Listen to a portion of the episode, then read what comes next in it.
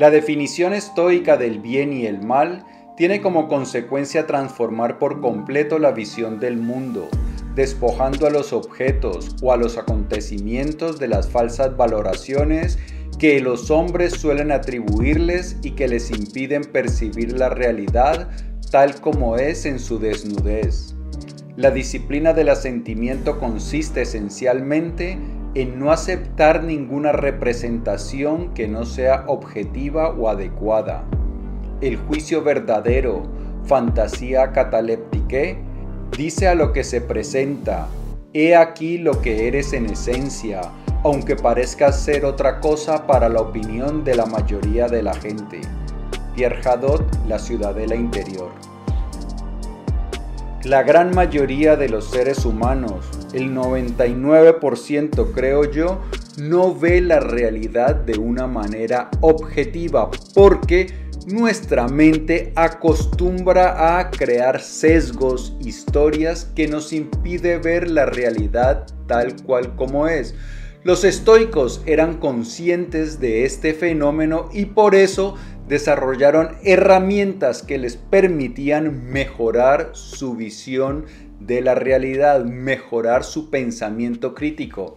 En este episodio de las notas del aprendiz te voy a explicar esta técnica estoica que te va a ayudar a ver la realidad tal cual como es, a mejorar tu pensamiento crítico y de esta manera tomar mejores decisiones en la vida. Bienvenido a las Notas del Aprendiz, el lugar que está dedicado a ti, a darte todas las ideas y todas las herramientas que necesitas para que te conviertas en tu más extraordinaria versión y para que de esta manera vivas la vida extraordinaria, la que siempre has soñado y la que naciste para vivir. ¿Por qué?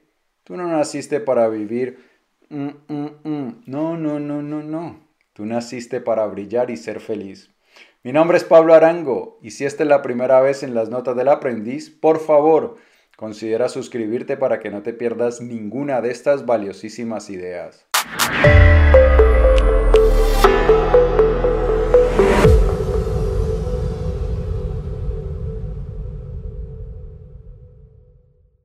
Bien, yo sé que a la mayoría de los seres humanos nos gusta considerarnos que somos personas muy objetivas, que vemos las cosas con claridad. Desafortunadamente no es así. A la realidad la vemos no como es, sino como somos nosotros, de acuerdo a nuestra formación, a los sesgos que hemos ido adquiriendo desde niño. Entonces, cuando nosotros vemos algo, eso lo juzgamos de acuerdo a nuestra experiencia, a nuestras formaciones, pero no, pero muy pocas veces vemos la realidad tal cual como es. Y esa capacidad de ver la realidad con ojos claros, con una visión clara, es fundamental para que podamos tener una buena vida. Aulo Gelio era un escritor y abogado romano e hizo algo Parecido a las notas del aprendiz, resulta que él estudiaba y leía diferentes obras y tomaba apuntes. Y algún día pues reunió todos esos, esos apuntes y los publicó en algo que se llamaba Conversaciones Áticas. Pues bien, en ese libro, en esas conversaciones áticas, hace un recuento de la filosofía estoica con respecto a la capacidad de ver las cosas con claridad. Miremos lo que nos dice y vamos explicando paso a paso de qué se trata este proceso. Aquellas representaciones del alma que los filósofos llamaban fantasiae, a través de las cuales el espíritu del hombre se conmueve al momento ante el primer aspecto de la cosa que se presenta al alma, no dependen de la voluntad y no son libres, sino que, por una fuerza determinada que le es propia, se precipitan sobre los hombres para ser conocidas. Por el contrario, los asentimientos a los que llamamos seis, gracias a los cuales aquellas representaciones se reconocen y se juzgan, son voluntarios y se hacen mediante la libertad de los hombres. Por eso, cuando un sonido terrorífico procedente del cielo o de un desprendimiento o anunciador de no sé qué peligro se deja escuchar, o si alguna otra cosa de este género se produce, es necesario que también el alma del sabio quede un poco conmovida, encogida y aterrorizada, no porque juzgue que hay algún mal en ello, sino en virtud de movimientos rápidos e involuntarios que se adelantan a la tarea propia del espíritu y de la razón. Ya sé que las palabras de Aulo Gelio pueden sonar un poco confusas, por eso vamos a explicarlas paso a paso con ayuda de unas diapositivas para, para que entendamos cómo nosotros vamos interactuando con la realidad y cómo nos vamos formando idea de si algo es bueno o algo es malo. Supongamos que nos encontramos con un tigre. Entonces, el tigre es un, es un evento exterior, algo que ocurre en nuestro exterior y lo percibimos a través de nuestros ojos. Luego, una vez percibimos este, ese tigre, en nuestra, en nuestra mente aparece una imagen de ese tigre. Entonces, nuestra mente extrae significado de esa imagen. Miremos el caso, por ejemplo, de un extraterrestre. Supongamos que un extraterrestre llega a la Tierra, no conoce nada de la Tierra y se encuentra con un tigre. El extraterrestre ve el tigre y seguramente en su mente aparecerá la palabra, aparecerá la frase, ¿y eso qué será? ¿Qué cosa es esta? Nosotros como ya vivimos aquí, sabemos que es un tigre y nuestra mente inmediatamente capta la idea de tigre. Luego, después de que se produce esa imagen en nuestra mente, que nuestra mente le da significado, nos dicen los estoicos que lo que se produce es un discurso interior, es decir, aparecen pensamientos. Y estos pensamientos también son involuntarios. La imagen del tigre lo vemos y produce ciertas sensaciones en nuestro interior, o sea, de sorpresa, brincamos, podemos sentir ese susto, esa aprensión y aparte aparece un discurso. Ambas cosas son involuntarias, entonces ese discurso dice terrible, espantoso, un desastre. Entonces, esos primeros pensamientos son completamente involuntarios. Luego, miremos qué es lo que sigue a continuación. Pero el sabio no da su asentimiento tan pronto a semejantes representaciones que aterrorizan su alma. No las aprueba, sino que las separa y las rechaza y le parece que no hay nada que temer en estas cosas. Tal es la diferencia entre el sabio y el insensato. El insensato piensa que las cosas son como si aparecen a la primera emoción de su alma, es decir, atroces y espantosas, y aquellas primeras impresiones que parecen justificar el temor, el insensato las acepta con su asentimiento. Pero el sabio, aunque se haya alterado un momento y rápidamente en el color de su rostro, no da su asentimiento, sino que mantiene la solidez y la fuerza del dogma que ha tenido siempre a propósito de tales representaciones, a saber, que en modo alguno hay que temerlas, sino que aterrorizan a los hombres por una falsa apariencia y por un terror vano. Entonces, al sabio que le aparece la imagen, que le aparecen esos pensamientos que dicen terrible, espantoso, atroz, un desastre, el sabio dice, no, eso no es así. Y es que hay una cosa muy importante, no olvidemos que para los estoicos lo único bueno o malo son las acciones morales que nosotros realizamos. Entonces, si yo obro bien, si yo obro virtuosamente, eso es bueno. Si yo obro mal, eso es malo. El resto de cosas, que se aparezca un tigre, que hayan truenos, son cosas simplemente que pasan, que no dependen de mí y que son indiferentes, no son ni buenas ni malas. Entonces, claro, el tigre puede ser algo peligroso. Entonces, el sabio, ¿qué es lo que dice? Vale, esto está aquí, el tigre apareció. ¿Por qué? Porque los estoicos consideraban también que todos los eventos que ocurren en nuestra vida vienen predeterminados por el destino. Es decir, el logos o Dios creó el universo y de una vez determinó qué es lo que va a ocurrir. Y entonces Dios puso en mi camino ese, ese tigre. Y eso que ha predestinado Dios pues no puede ser malo para mí. Entonces, para los estoicos aceptar de buen agrado las cosas que ocurren es la actitud indicada. Pero no vamos con un ejemplo tan dramático como el tigre, miremos un ejemplo un poco más común y menos drástico.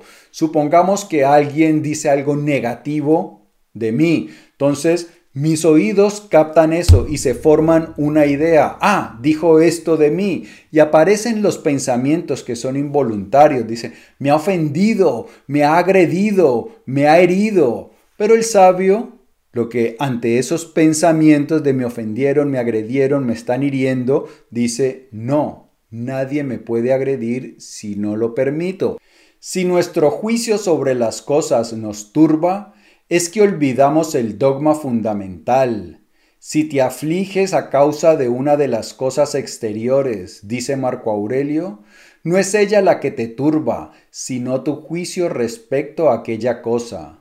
La disciplina del asentimiento está, por lo tanto, íntimamente ligada a la doctrina de los bienes, de los males y de las cosas indiferentes. Los estoicos practicaban tres disciplinas, la disciplina de la acción se refería a los actos que yo llevo a cabo. La disciplina del deseo se refería a las cosas que quiero y a las cosas que no quiero. Y la disciplina del asentimiento se refiere a ver las cosas con claridad y a asentir, es decir, a aceptar los juicios solo que sean verdaderos. Entonces, el sabio, al sabio lo que le ocurre es que se le presentan juicios, se le presentan pensamientos y él decide si esos pensamientos son válidos o no son válidos. ¿Cuáles son válidos? Pues eso depende de la doctrina de los, de los bienes, de los males y de las cosas indiferentes. Como lo dijimos antes, los bienes, las cosas que yo hago bien, los males, las cosas que yo hago mal. Lo que no depende de mí, el resto de cosas es algo indiferente alguien dice algo negativo hacia mí, eso no es ni bueno ni malo, es indiferente porque no depende de mí. ¿Qué sí depende de mí? La dignidad, la ecuanimidad con la cual yo reacciono a eso que esa persona dice. Ahora bien, una cosa muy importante es que ante los eventos de cierto, de cierto tamaño, eventos dramáticos, el sabio estoico no es que no lo sienta, como decía Aulogelio, porque está biológicamente determinado que nosotros tengamos ciertas reacciones. Entonces, si vemos algo eh, un ruido o vemos un tigre, pues nuestra, nuestra respiración se agita, nuestras pulsaciones se aceleran, pegamos un brinco que es completamente involuntario. Lo importante es la respuesta que damos a eso. Miremos lo que nos dice Séneca al respecto. Hay males que alcanzan al sabio, sin por ello abatirlo como el dolor físico, la enfermedad, la pérdida de los amigos, de los hijos, los reveses de una patria devorada por la guerra. A estas cosas confieso que es sensible, ya que no le imponemos la dureza de la roca o del hierro. No hay virtud alguna en soportar lo que no se siente. Entonces, ante las tragedias, ante las pérdidas, no es que el sabio no las sienta, sino que se recompone mucho más rápido. Las personas normales, las que han avanzado menos en este camino estoico, pues se dejan abatir y siguen ellas mismas martirizándose gracias a sus juicios equivocados. Esto es fatal, esto me ha pasado, ¿por qué me ha pasado esto a mí? Yo soy el más desgraciado. El sabio, aunque siente una conmoción inicial y se pone pálido, como decía Aulogelio, cambia el color de su cara, rápidamente se recompone porque no acepta estos juicios falsos estos juicios falsos para los estoicos y entonces poco a poco empieza a ganar otra vez ecuanimidad y seguridad. Y hay una cosa que es particular de los seres humanos, resulta que cada cosa que nosotros vamos viendo, cada cosa que va ocurriendo, escuchando, cada evento al cual nos enfrentamos, nuestra mente empieza a opinar acerca de ese evento. Nuestra mente empieza a emitir juicios acerca de eso que ve o acerca de eso que está ocurriendo. Pero muchos de esos juicios no son verídicos.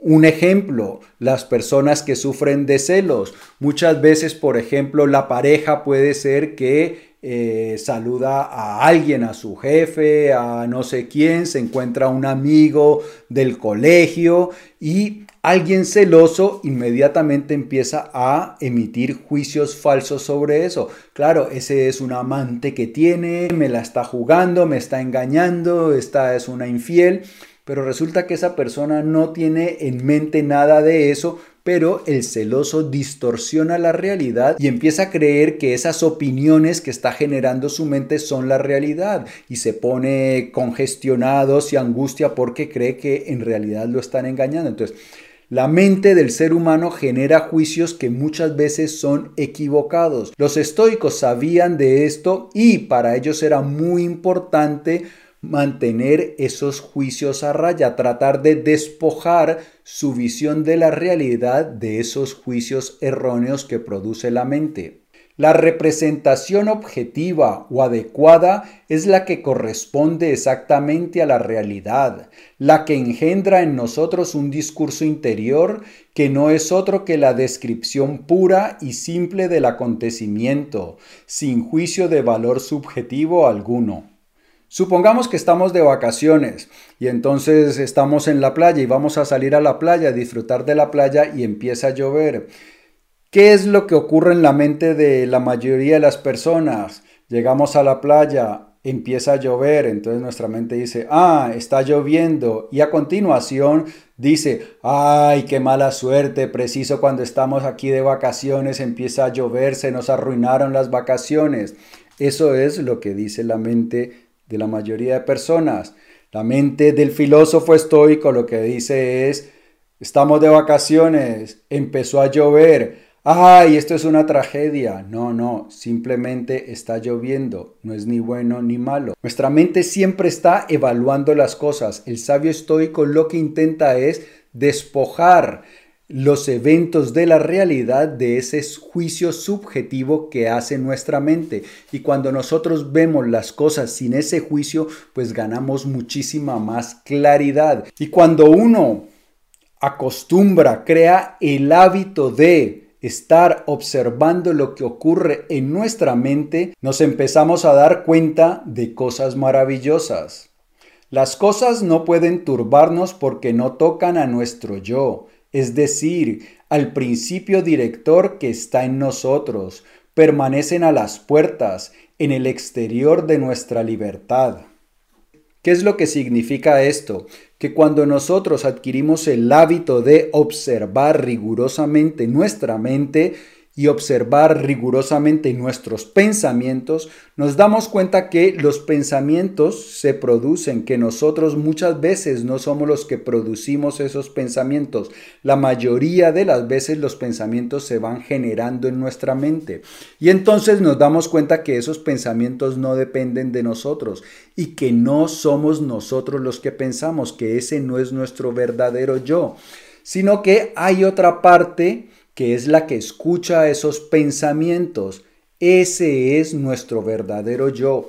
Y de lo que nos damos cuenta es que esa parte que escucha nuestros pensamientos, nuestra alma, o como algunos estoicos la llamaban, la parte directriz de la alma, o sea, la parte que, que reina, que gobierna en nuestra alma, no siente miedo, que nada de esas angustias que genera nuestra mente tocan a nuestra alma, que se quedan en el exterior. Miremos lo que decía Marco Aurelio respecto a eso. Las cosas no tocan al alma, no tienen ningún acceso al alma, no pueden producir nuestros juicios, están fuera de nosotros.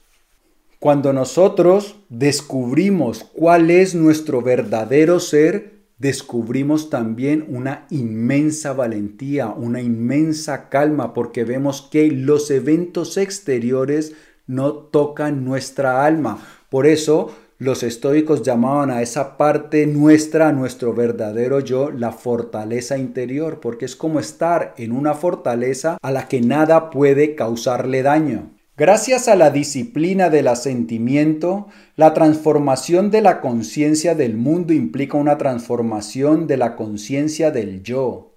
El yo toma conciencia de sí mismo como de un islote de libertad en el seno de la inmensa necesidad. Y esta toma de conciencia consistirá en delimitar nuestro verdadero yo por oposición a lo que creíamos que era nuestro yo será la condición propia de la paz del alma. Nada podrá ya alcanzarme si descubro que el yo que creía ser no es el yo que soy. Cuando yo descubro cuál es mi verdadero yo, descubro la paz, la verdadera paz del alma. Me doy cuenta que nada puede afectarme, que mi alma es invulnerable y por eso surge en mí una forma completamente diferente de vivir, donde la calma, la amabilidad, la alegría y el amor predominan. Y entre otras cosas, de eso es de lo que se trata el curso La sabiduría del bienestar. Es un curso donde te doy todas las herramientas para que puedas conectar con tu verdadero ser y encontrar calma y dichas duraderas. Pero ahora vamos con Marco Aurelio que nos dice también otras cosas muy sabias. Que la parte directriz y soberana de tu alma permanezca inalterable en presencia del movimiento suave o violento que se produce en la carne, y que no se mezcle con él, sino que se delimite a sí misma y que circunscriba estos afectos a los miembros del cuerpo. Cuando nosotros descubrimos nuestro verdadero ser, cuando conectamos con nuestra alma, vemos que se produce algún evento que normalmente puede causar miedo o que puede causar tristeza. Y lo que vemos, lo que notamos, lo que percibimos es que ese evento se ve reflejado en nuestro cuerpo. Es decir, sentimos esa sensación incómoda en nuestro pecho cuando tenemos miedo cuando, cuando estamos tristes. Sentimos cómo nuestra, nuestro, nuestras pulsaciones se aceleran, cómo nuestra respiración se agita. Podemos sentir alguna tensión aquí en la parte de atrás de nuestra espalda y de nuestro cuello. Pero lo que descubrimos es que la parte que está percibiendo todo eso siempre está en calma. Entonces, por eso dice Marco Aurelio que esas cosas que ocurren se circunscriben a la carne, a nuestro cuerpo, pero que no llegan al alma. Eso es lo que experimentamos cuando descubrimos nuestro verdadero ser. Y hay una cosa extraordinaria también, y es que descubrir a nuestro verdadero ser está irremediablemente atado a vivir en el momento presente. Cuando yo me evado del momento presente, cuando dejo que mi mente viaje hacia el futuro, a imaginarse desgracias o cuando vive morando en el pasado, recordando eventos adversos o eventos tristes, no estoy conectado con el momento presente y por lo tanto no estoy conectado con mi verdadero ser. Mi verdadero ser siempre conecto con él en el momento presente, en el aquí y en el ahora. Este lazo indisoluble entre la delimitación del yo y la delimitación del momento presente es muy significativo. No soy yo mismo y no soy libre excepto en el ahora. Solo el instante presente es mío. No vivo más que este momento.